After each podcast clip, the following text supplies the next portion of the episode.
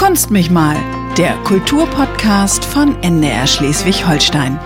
Ja, neue Folge, neuer Gast. Ein weiterer Mosaikstein in der Kulturlandschaft zwischen Ost- und Nordsee. Und Wasser scheint sie zu mögen. Mein Gast heute, Kimberly Krall. Kimberly, der Name ist echt, oder? Kein Künstlername? Der ist echt. Kimberly auch wenn er Krall. wie ein Künstlername klingt. Klingt gut. Kimberly Krall ist Schauspielerin mit Hauptrolle, aber momentan ohne Premiere. Das klären wir gleich. Moin erstmal. Moin. Schön, dass du da bist. Liebe zum Wasser stimmt, oder? Das stimmt. Ich habe in der Künstleragentur eine Vita von dir gefunden. Da steht drin ähm, Segelschein. Wie oft bist du auf dem Wasser? Leider nicht so oft, wie ich gerne sein würde. Meistens bin ich immer auf Föhr gesegelt. Da Ja, cool. fahre ich hin, seit ich laufen kann, schon bevor ich laufen kann. Ja. Und ähm, da habe ich dann meinen Katamaran Hobbycut-Schein gemacht und 14 oder 16? 14. Ja, der Kleine. Der Große Ja. kommt noch. Den 16er fahre ich dann mit meinem Papa. Ah, okay.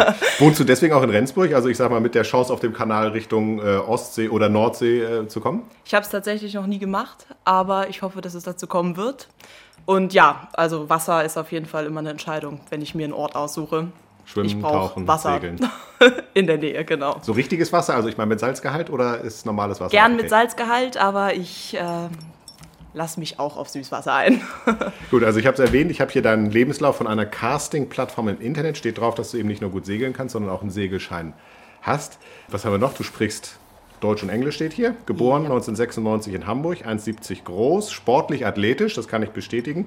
Augenfarbe blau-grau kommt auch hin, Frisur mittellang, Haarfarbe blond. Das ist echt, oder? Die ist echt und die Länge stimmt auch noch. Kann man im Moment nicht sehen. Da ich Zopf jetzt aufgemacht. Ja, mittellang, kommt hin. Schuhgröße fehlt noch, aber ich meine mal ehrlich, ich finde das so ziemlich krass, was man äh, für Daten von dir so äh, öffentlich im Netz findet. Ist, ist das nötig? Fürs Theater geht's, für Film eher. Oder eventuell manchmal für Rollenangaben, wo wirklich die Größe wichtig ist. Zum Beispiel für das Harry Potter Stück Cursed Child, was jetzt ja auch ausgesetzt ist, was nach Hamburg kommen sollte. Da war es ihnen für eventuelle Gerätschaften auf der Bühne wichtig, dass man mindestens 1,40, äh, 1,70 ist, so wie ich ja Okay, auch bin. 1,40 hättest du sonst auch hingekriegt. 1,40. genau, und ähm, hauptsächlich für solche Sachen ist das eigentlich entscheidend. Ah, okay. Ansonsten pff, ist jetzt die Größe. Funktioniert das? Hast du über so eine Plattform schon Rollen gekriegt? Das wirkt, wirkt so ein bisschen wie so eine Dating-App. Äh, es ist auch tatsächlich. ähm, ich hatte über die Website tatsächlich ein paar Vorsprechen bekommen, aber bisher noch nie was festgemacht. Also Ist das dann so, wie ich das so aus den amerikanischen, aus den Hollywood-Filmen kenne, dass man dann, dass dann irgendwie, was ich, 20 Schauspielerinnen äh, da stehen und alle sagen, ich möchte die Rolle haben. Ich, äh, und Das dass man dann so reingerufen wird zum Vorsprechen? äh, das war das einzige Mal, dass ich tatsächlich so eine Situation hatte, war bei einem Musical-Vorsprechen. Das habe ich einmal gemacht. War nichts für mich. Haben Ähm, die gesagt oder hast du gesagt? Habe ich gesagt danach. Also, dass ich doch erstmal Richtung Schauspiel gehe. Musical vielleicht später, ich singe ja gern, aber erstmal beim Schauspiel bleiben. Und bei meinen Schauspielvorsprechen war es bisher eigentlich immer so, dass man einen Timeslot bekommt und dann habe ich eigentlich immer erst manchmal die Bewerberin vor mir getroffen und in manchen Fällen die nach mir, aber da ist es nicht so, dass Reihen an Reihen an Menschen da sitzen. Ah, okay. Ja, was haben wir noch? Äh, hier steht auch Fußballkenntnisse. Grundkenntnisse. Ich gehe davon aus, dass du einen Elfmeter erklären könntest, aber mal, wie stehst du zu der äh, aktuell heiß diskutierten Bundestrainerfrage? Ist Jogi Löw noch der Richtige? Meiner Meinung nach nicht. Ähm, ich finde das schon seit der letzten WM. Also ist Zeit für einen Trainerwechsel. Zeit für was Neues. Für wen bist du? Klopp? Flick? Das sind so die, die mit in der Diskussion sind oder hast du noch eine ganz andere Mhm. Ich bin Idee? ähm, Klopp-Fan, durchaus. Wäre ich dafür. Der hat aber einen ziemlich gut bezahlten Vertrag in Liverpool, habe ich so im Hinterkopf. Ja, das stimmt natürlich. Aber Wünsche kann man ja aussprechen. Gut, ähm, du bist mein Gast, weil du eine Hauptrolle hast, wir haben das eben schon angedeutet, aber nicht spielen darfst. Frau Müller muss weg, heißt das Stück. Äh, Ist im Original von Sarah Nemitz und Lutz Hübner. Die Premiere, die hätte schon Anfang November am Schleswig-Holsteinischen Landestheater stattfinden sollen. Ja. Dann, ja, ja, Dann. dann kam der zweite Dann. Lockdown.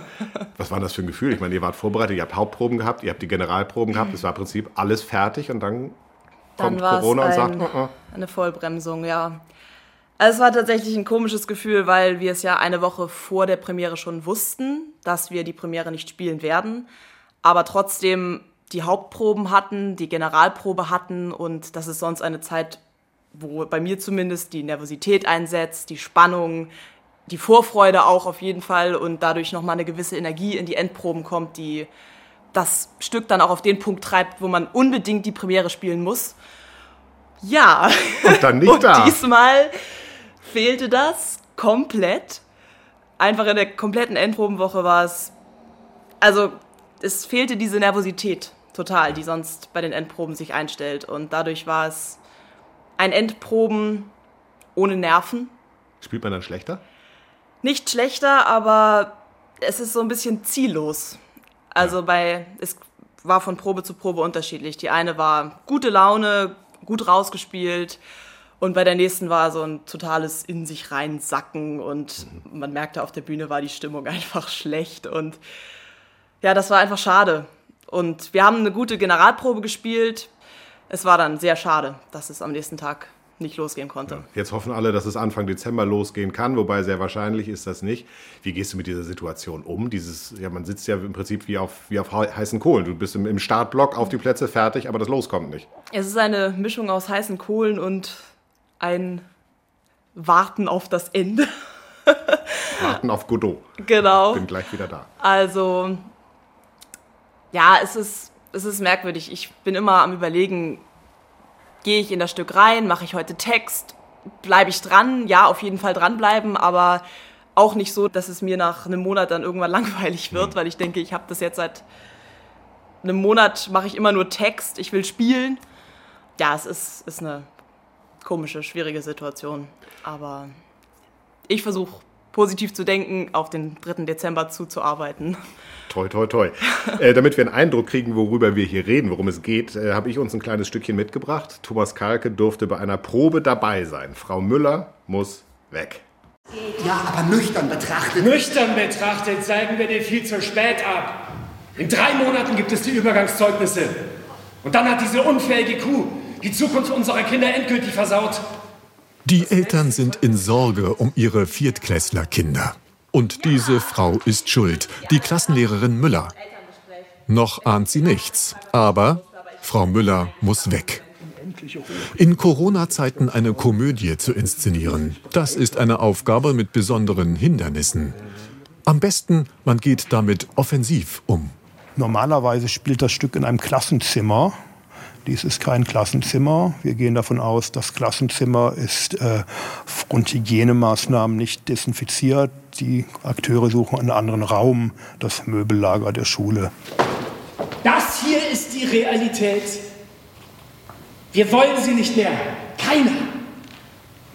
Das ist Fakt. Weil unsere Kinder unglücklich sind, stecken sie sich ihre Konzepte sonst wohin. Im Möbellager nimmt die Konfrontation mit der Lehrerin einen anderen Verlauf als geplant. Ihr Sohn dreht durch, wenn er nicht die ganze Aufmerksamkeit hat. Der kann keine Minute stillsitzen. Zuhören kann er auch nicht. Und wenn ich die Zeit, die ich für ihn brauche, für den Rest der Klasse hätte, dann wäre das Lernklima in der Klasse besser. Aber auch hier spielt die Corona-Gefahr immer mit. Wir mussten ja bei den Proben da sehr viel Rücksicht drauf nehmen auch, weil zum Beispiel ein Requisit darf von jedem nur einmal benutzt werden. Oder jeder muss personalisiert sein und ein Stuhl wird von fünf verschiedenen Leuten weggetragen in verschiedenen Szenen des Stückes und jeder hat seine Stelle, wo er den Stuhl anfassen darf.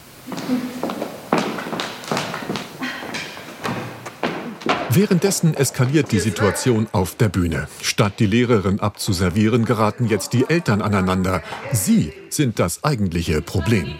Mathe-Olympiade, Chemie-Baukasten, Englisch für Kids, Kinderuni und zur Belohnung Gehirnjogging. Mann, die kann doch überhaupt nicht mehr. Kein Wunder, dass sie nichts in die Birne.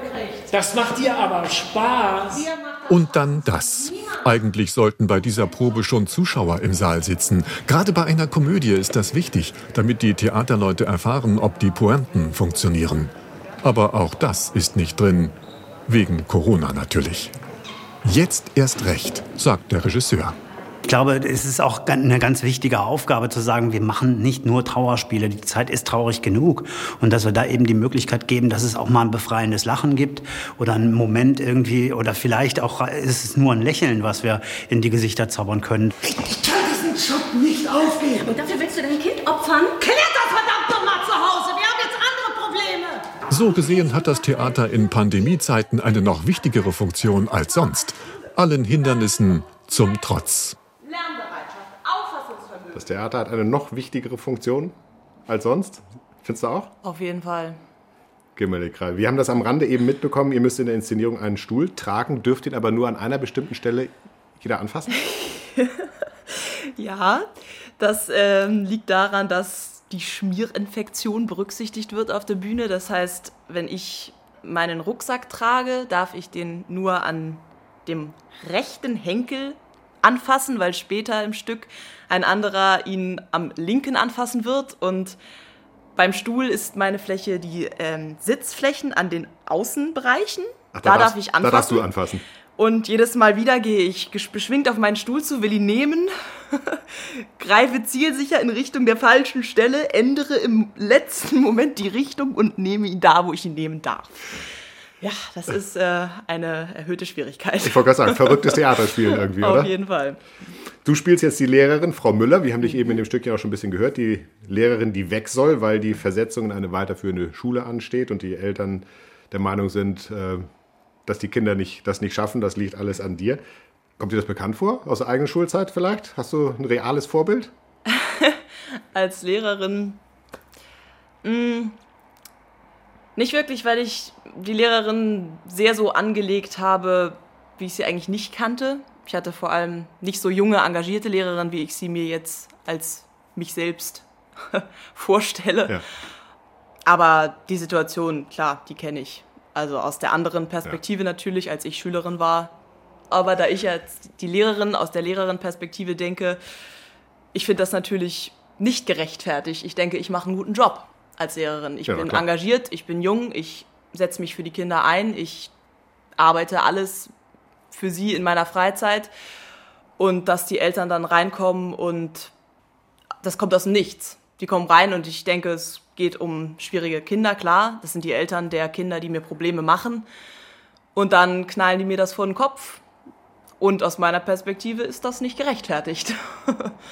In, dein, aus In der meiner- Perspektive, in der Rolle. genau, aus Ja. der Rollenperspektive. Und aus der Perspektive der Kimberly Krall. Sehe ich das genauso. Ich stehe da total hinter Ah, meiner okay. Rolle. Ich kann mir das gut vorstellen, dass das eine schwierige Situation ist in der vierten Klasse. Ja. Ich würde den Job nicht machen wollen, muss ich ehrlich Klar, sagen. jedes Elternteil möchte das eigene Kind auf dem Gymnasium wissen, mindestens. Jedes Elternteil denkt, sein Kind ist ein Genie. Mhm. Und dann muss man den erstmal erklären, warum das kleine Genie dann vielleicht gerade aber nicht das, die 1 plus bekommt. sondern nur eine, na gut, eine andere Note. Hast du dich in irgendeiner Form für deine Rolle äh, beeinflussen lassen von dem, es gibt von Sönke Wortmann, denn ähm, Frau Müller muss weg als Film, ist glaube ich fünf Jahre alt, hat nicht so Bombenkritiken gekriegt. Ich habe den zur Vorbereitung tatsächlich geguckt, um, bevor ich den Text auch hatte, um einen Eindruck zu kriegen, was das überhaupt für ein Stück ist. Und das Gute war für mich, dass das ja eine total anders angelegte Rolle ist. Also die Altersklasse ist anders und ähm, die Motivation und die Beweggründe von der sind total anders. Und das war gut für mich, weil so konnte ich die Rolle komplett selbst anlegen. Ich finde es immer total beeindruckend, wie viel Text ihr als Schauspieler auswendig drauf haben müsst. Wie gehst du da ran? Setzt du dich irgendwie aufs Sofa, Kopfhörer auf, damit dich keiner stört, Telefon aus, Türklingel äh, abschalten und dann lernen, lernen, lernen? Oder nimmst du dir das Textbuch und gehst dann, sagen wir mal, ähm, am Nordostseekanal spazieren und liest und liest und liest? Pass auf, dass du dabei nicht stolperst? Oder wie funktioniert das? Wie kriegst du den Text in deinen Kopf? Stolpern ist tatsächlich ein guter, ein guter Punkt. Ich bin mal mit dem Textbuch in der Hand vor dem Theater. Sind so, es ist so ein Spielplatz quasi, wo so Schnüre über den Boden gespannt sind. Ich mit meinem Textbuch in der Hand Richtung Theater, Kopf im Text, Kopf in den Wolken, renne mit dem Schienbein komplett gegen diesen Pfahl und Au. leg mich auf die Nase. also ja, ein, gefährliche, ein gefährlicher Job. Nee, ich lerne tatsächlich gern Text beim Laufen, also beim Spazierengehen draußen. Und es ist für mich auch immer recht hilfreich, wenn ein bisschen Ablenkung da ist, weil wenn ich den Text in einer zu ruhigen Atmosphäre lerne, vergesse ich die ersten Sätze, sobald jemand redet, um mich rum, auf der Bühne dann. Okay, das heißt, du brauchst sozusagen ein bisschen Action um dich rum, damit du besser lernen kannst. Damit ich schon in der Situation ungefähr drin bin, genau. Dann musst du die Rolle natürlich irgendwie probieren. Ihr macht das auf der Bühne, das Mhm. ist klar. Ähm, aber probierst du da manche Sachen möglicherweise auch im, im realen Leben aus, dass du sozusagen jetzt als resolute Lehrerin, Frau Müller, dann im, sagen wir mal, im Supermarkt in der Kasse stehst? Oder sind das so zwei Welten, die eine auf der Probebühne und dann die echte Welt der Kimberly Krall? Mm, nee, zwei Welten sind es nicht, weil ich tatsächlich sehr viel von meinen Rollen immer unbewusst auch ins private Leben übernehme. Also ist es, ob, ob es eine Geste ist mhm. oder eine Art zu sprechen, erwische ich mich dann manchmal jetzt nicht unbedingt an der Kasse, aber ja. im Gespräch mit Freunden oder so dabei, dass ich plötzlich anfange, so zu gestikulieren, wie ich das manchmal auf der Bühne mache oder einen Tick übernehme. Am Anfang von den Frau Müller-Proben hatte ich immer so eine Art, mir auf die Unterlippe zu beißen. Und nach ein paar Wochen im privaten Leben habe ich plötzlich gemerkt, ich habe total raue Lippen, weil ich da ständig drauf anfange rumzukauen. Das habe ich dann schnell wieder gelassen. Da gehst du so ein bisschen in der Rolle auf, habe ich so ja, das Gefühl.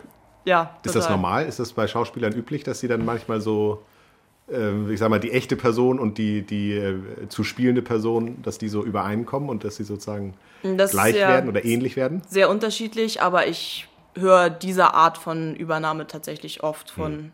Kollegen, Kolleginnen, dass die das ähm, auch. Auch kann man ja ändern beim nächsten Stück. Genau, es ist ja jedes Mal was anderes. Ja. Also jedes Mal eine andere Art zu spielen, die ich dann. Ja, es ist ja, es ist ja klar, ich gebe in die Rolle das, was mich ausmacht. Klar. Und suche die, in den kleinen Ecken meines Selbst nach Sachen, die für die Rolle ja. passen und mache die größer. Und dass das dann mich ins normale Leben begleitet ist, ist ja natürlich, denke ich. Also Frau Müller muss weg. Demnächst am Landestheater, muss man sagen. So ganz genau steht das ja noch nicht äh, fest. Für wen ist das Stück was? Wem würdest du es empfehlen? Oder ich glaube, das ist für jeden was. Okay. Aus der Perspektive, in der man dann guckt. Für die Kinder, weil sie vielleicht denken, oh Gott, was machen meine Eltern da bloß beim Elternabend? Für die Eltern, weil sie sich vielleicht ein bisschen selbst erkennen oder vielleicht auch erkennen, wo sie sich drüber lustig machen, wenn sie nach Hause kommen vom Elternabend. Und für die Lehrer vielleicht auch interessant, weil sie die Situation bestimmt auch kennen. Ja wenn ich jetzt hier im Stuhl zusammensacke, über Atemnot und Brustschmerzen klage, wenn ich ohnmächtig werde, du wüsstest sofort, was zu tun ist, oder? Ich wüsste sofort, was zu tun ist. du hast tatsächlich eine Ausbildung als Rettungssanitäterin gemacht? Ja. Warum? Naja, ich habe mein Abitur gemacht 2014 und hatte dann ein Jahr Zeit, bis die Schauspielschule begann. Und ich dachte, wie fülle ich dieses Jahr? Und medizinischer Bereich hat mich immer schon interessiert. Und dann habe ich mal geguckt, was kann man da machen, was kann ich da machen und habe diese Rettungssanitäter-Ausbildung gefunden. Das sind drei Monate. Mhm.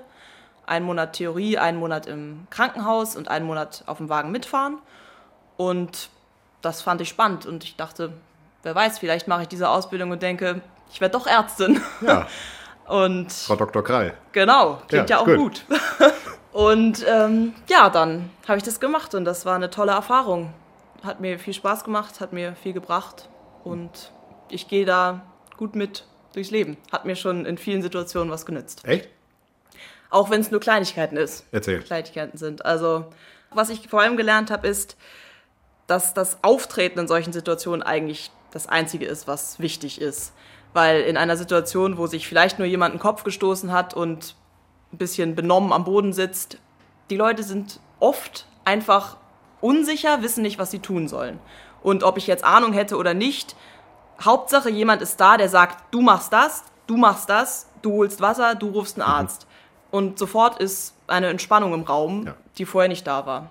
Und ob ich da jetzt große medizinisches Know-how hinter habe, was inzwischen schon nicht mehr so der Fall ist, ja. ich habe das schnell vergessen wieder, das meiste zumindest, ist das einfach eine Haltung in solchen Situationen, die den Leuten gut tut. Einfach jemand, ja. der das, das rüberbringt. Man, das, was man falsch machen kann, ist nichts zu machen. Genau. Habe ich mal gelernt. Du hast wie jeder unserer Gäste die Aufgabe gekriegt, etwas mitzubringen. Irgendein mhm. Ding, ein Gegenstand, ein Abbild möglicherweise von etwas, was dir künstlerisch, kulturell was bedeutet. Ja. Ich bin total gespannt. Du hast gesagt, du hast es unter deiner Mütze versteckt. Das es heißt, ich weiß klein. nicht, was es ist.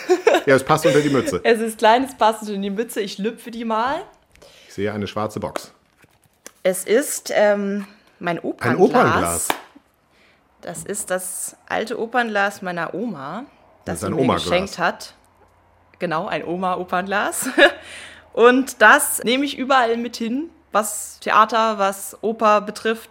Ich habe es in vielen Theaterstücken dabei gehabt und ja, es inspiriert mich immer dazu, ein bisschen genauer hinzugucken, wenn ich im Theater bin. Toll. Hast du das äh, geerbt oder hat deine Oma dir das geschenkt? Sie hat es mir geschenkt. Geschenkt.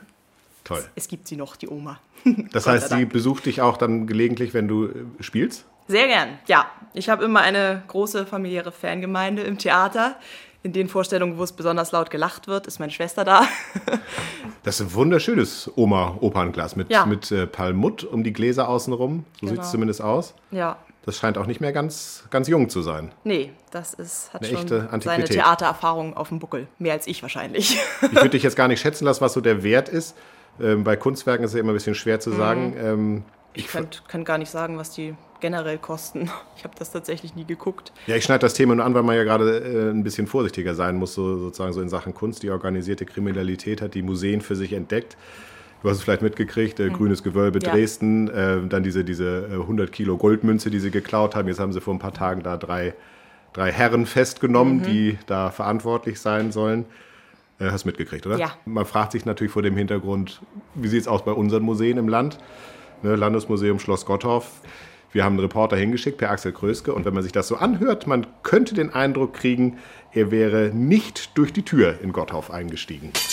Schnell durchs Fenster und dann die Vitrine. Natürlich kann das auch bei den Landesmuseen in Schleswig passieren. Und ja, die Ereignisse in Berlin und Dresden, sie haben den leitenden Direktor der Stiftung Klaus von Karnap-Bornheim beunruhigt. Zumindest etwas. Also natürlich kriegt man einen Schrecken. Also sicherlich spielen wir mit unseren Sammlungen auf Schloss Gottorf nicht in der Top-Liga. Deswegen so die ganz, ganz, ganz großen Schätze, so wie sie in Berlin oder Dresden vorhanden sind, die haben wir nicht. In Schleswig hatte man bisher Glück. Es gab überhaupt keine Vorfälle, solange sich Klaus von Karnap-Bornheim erinnern kann. Und er ist schon Jahrzehnte dabei. Was mal passieren kann, ist, dass sich Gäste in unseren Ausstellungen vielleicht ein bisschen unvorsichtig bewegen und dadurch kleinere Beschädigungen entstehen. Das ist aber nie mit krimineller Energie erfolgt. Dennoch, was nicht ist, das kann noch kommen, auch in kleineren Museen. So hat es ja gerade erst das neu eröffnete Deutsche Museum Nordschleswig im dänischen Sonderburg erwischt. Dort nahmen die Täter bei einem nächtlichen Einbruch Nazi-Uniformen und Exponate mit, für die auf dem Sammlermarkt laut dänischer Polizei rund 30.000 Euro gezahlt werden dürften. Der Alarm schreckte sie nicht. Es muss nicht immer der ganz große Raub sein. Es können ja auch andere Dinge geschehen, wie diese Vandalismusschäden in Berlin. Davor sind wir meiner Meinung nach hier in Gottorf nicht automatisch geschützt. Und hier gilt es natürlich besonders aufmerksam zu sein und auch eben diese Fälle für uns durchzuspielen und zu sehen, was könnte das für uns bedeuten. Ein neuralgischer Punkt ist das Wachpersonal. Bei dem Raub der Goldmünze in Berlin hatte ein Wärter gemeinsame Sache mit den Tätern gemacht und dafür angeblich 100.000 Euro kassiert. Er wurde im Februar zu gut drei Jahren Haft verurteilt. Bei den Landesmuseen in Schleswig ist das Sicherheitspersonal nicht fest angestellt. Es kommt von einer externen Firma. Irgendwelche Details über das Sicherheitskonzept will Carnap nicht verraten. Nur so viel. Dass wir technische Ausrüstungen vorhalten, die es uns ermöglichten, sensible Bereiche genau zu scannen, genauso wie wir eben auf der anderen Seite natürlich unser Aufsichtspersonal nochmal schulen müssen, um für solche Probleme einfach sensibel zu sein. Besonders hohe Sicherheitsstandards werden übrigens verlangt, wenn etwa mal ein Picasso bei einer Sonderausstellung in Schleswig hängt. Hohe Sicherheitsanforderungen hatten äh, uns damals die K20-Ausstellung mit äh, Werken von Picasso und anderen weltberühmten Künstlern der Moderne gebracht. Äh, Da haben unsere Leihgeber besondere Anforderungen an uns gestellt und die haben wir erfüllt. Dass drei der fünf Verdächtigen für den Dresdner Kunstraub nun gefasst sind, ist für Klaus von Karnap-Bornheim nur ein kleiner Trost. Ein lachendes Auge, gut, dass die Kriminellen festgesetzt worden sind, ein weinendes Auge. Diese Schätze sind, vielleicht muss man damit rechnen, für ewig verloren. Ja, wir haben es gehört, aber auf Schloss Gottorf lagern zum Glück keine Kronjuwelen. Was heißt zum Glück? Also eigentlich ein bisschen schade. Ich finde das Ja. eigentlich total spannendes Thema, sowas so. Ich stelle mir dann immer vor, wie die durch so Laserschienen durchklettern müssen bei Kunst. Also beim. Ja, wenn die sowas klauen wollen. Genau. Ja. ja, und ich denke dann immer, wenn ich mir sowas angucke, überlege ich immer, wie ist das möglicherweise gesichert? Ist das Mhm. irgendwie, wenn ich das Bild jetzt von der Wand hebe, äh, geht dann ein Alarm los oder sind dann eben. Wärmesensoren am Genau. Bild.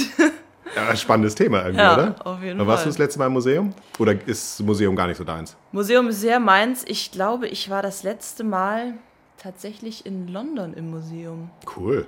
Hm, Ich habe eine Schwester in London. Das Oh ist ja. praktisch, weil man dann eine Wohnung hat, Ja. die man besuchen kann. Eine Wohnung in London, das ist Genau. Luxus. Also ich gehe gerne ins Museum. Hier in Schleswig-Holstein auch. Hier in Schleswig-Holstein auch. Ich war in Flensburg in dem einen, da direkt neben dem. Theater. Das ist ja praktisch, genau. Hab mir unter anderem die Entenarten Ja. von Schleswig-Holstein, die heimischen, angeguckt. Auch spannend. Ja, momentan ist es ein bisschen schwierig. Äh, Landesmuseen, äh, Museumsberg, äh, all die anderen Freizeiteinrichtungen haben wir geschlossen, bis mindestens Ende des Monats. Operntheater auch, haben wir schon drüber gesprochen.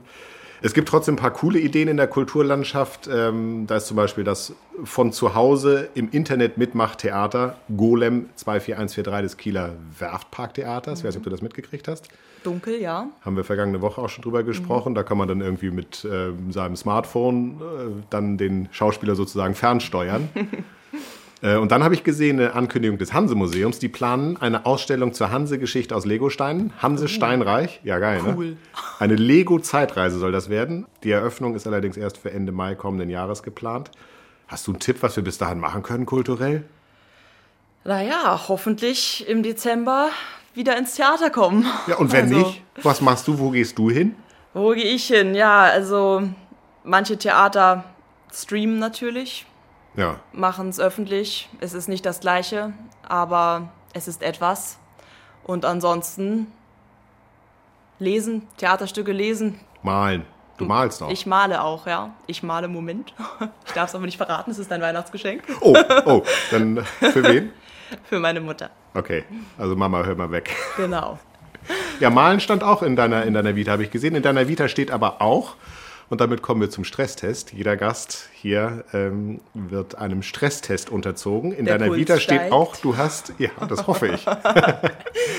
In deiner Vita steht, du kannst nicht nur Klavier spielen und singen und Snowboard fahren, sondern du hast auch Grundkenntnisse im Ukulele spielen.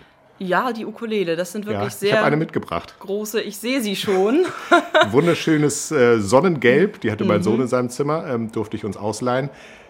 Kennst du die Stimmung noch? Vier Seiten hat das Instrument. Die gucke ich tatsächlich jedes Mal wieder nach, bevor ich stimme, weil ich mir das schlecht merken kann. Es ist eine ungewöhnliche Formation. Ich komme ja eigentlich vom Gitarre spielen, da ist es Mhm. ganz anders. Es ist Das, da kann man sich das merken. Eine alte dumme Mhm. Gans holt Eier. E, Genau. A, D, G. Ja, so hat jeder seinen Spruch. Ja, es ist irgendwas A. pass auf, wir kommen. Das ist ein Teil des Stresstests. Ein Teil des Das ist Stresstests. äh, genau der Stresstest. Die Stimmung ist GCEA. Kann man sich merken? G C I A. Große Chamäleons essen Affen. Große Chamäleons essen Affen. Ja, es gibt so Merksätze. Und deine Aufgabe, drei verschiedene mit den entsprechenden Anfangsbuchstaben. G, C, E, A. Wir machen das abwechselnd. Ich fange an. Große Chamäleons essen Affen. G, C, E, A. Jetzt du. Ah, jetzt habe ich verstanden. Nächster Merksatz. Ähm, große Champions, große Champions evaluieren Dinosaurier. Cool.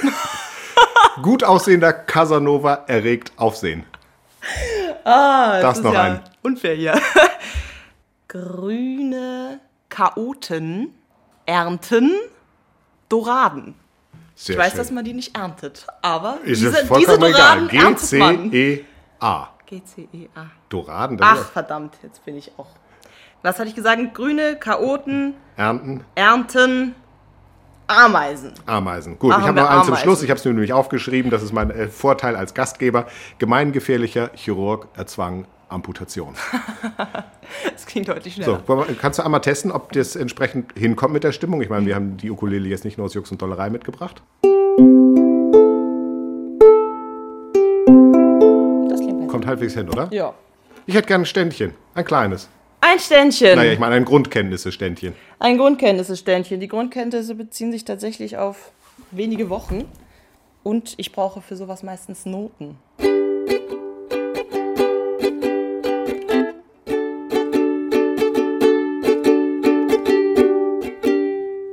Ich muss erstmal wieder reinkommen.